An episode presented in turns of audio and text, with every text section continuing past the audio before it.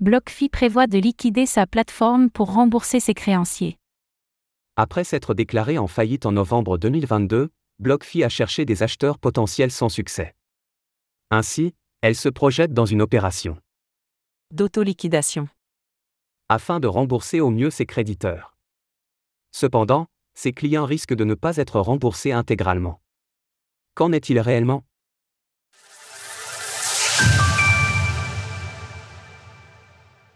Sans acheteur potentiel, BlockFi envisage la liquidation.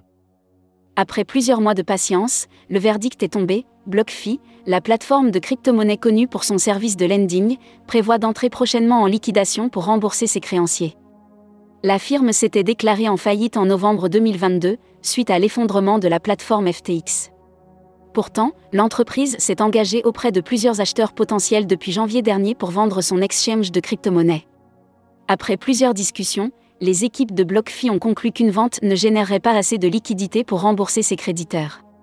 Ainsi, un plan d'autoliquidation est envisagé par la firme. Ce dernier doit être confirmé par le vote des créanciers de l'entreprise, ainsi que par le tribunal relatif à sa faillite. L'objectif de ce plan est de maximiser le remboursement de ses dettes. Nous procédons à ce que l'on appelle l'opération d'autoliquidation, par laquelle nous distribuerons directement les actifs aux créanciers voter en faveur du plan est le moyen le plus rapide pour les clients de recevoir le meilleur remboursement. BlockFi doit 1,3 milliard de dollars à ses 50 créanciers les plus importants.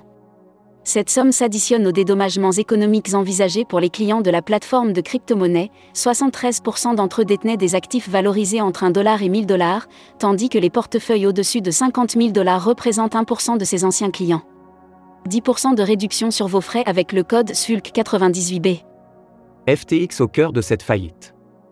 En 2022, les entreprises du secteur ont chuté les unes après les autres. Avec l'effondrement de l'écosystème Terra, Luna, et la faillite du fonds spéculatif Triaro Capital, 3AC, de nombreuses entreprises ont vu leur trésorerie s'amincir, y compris BlockFi. En effet, l'entreprise avait prêté un milliard de dollars au fonds singapourien. Toutefois, le coup de grâce a été porté par la débâche du groupe FTX. Anciennement valorisée à 32 milliards de dollars, l'entreprise fondée par Sam Bankman-Fried avait prêté 250 millions de dollars à BlockFi par l'intermédiaire de FTX Token, le token de FTX. Le FTX Token ayant perdu plus de 96% de sa valorisation lors de la faillite de FTX, BlockFi s'est retrouvé sans liquidité pour rester à flot. Ainsi, le 28 novembre 2022, l'entreprise de crypto-monnaie spécialisée dans le lending s'est placée sous la protection du chapitre 11 de la loi des États-Unis relative aux faillites. Malgré les efforts des équipes de BlockFi, leurs clients ne seront pas remboursés intégralement. Cette faillite, comme celle des autres entreprises, est un rappel des risques associés au stockage des crypto-monnaies sur une plateforme d'échange. Dans un récent entretien avec Charles Guillemet, CTO de Ledger, nous sommes revenus sur l'importance de sécuriser soi-même ses crypto-monnaies.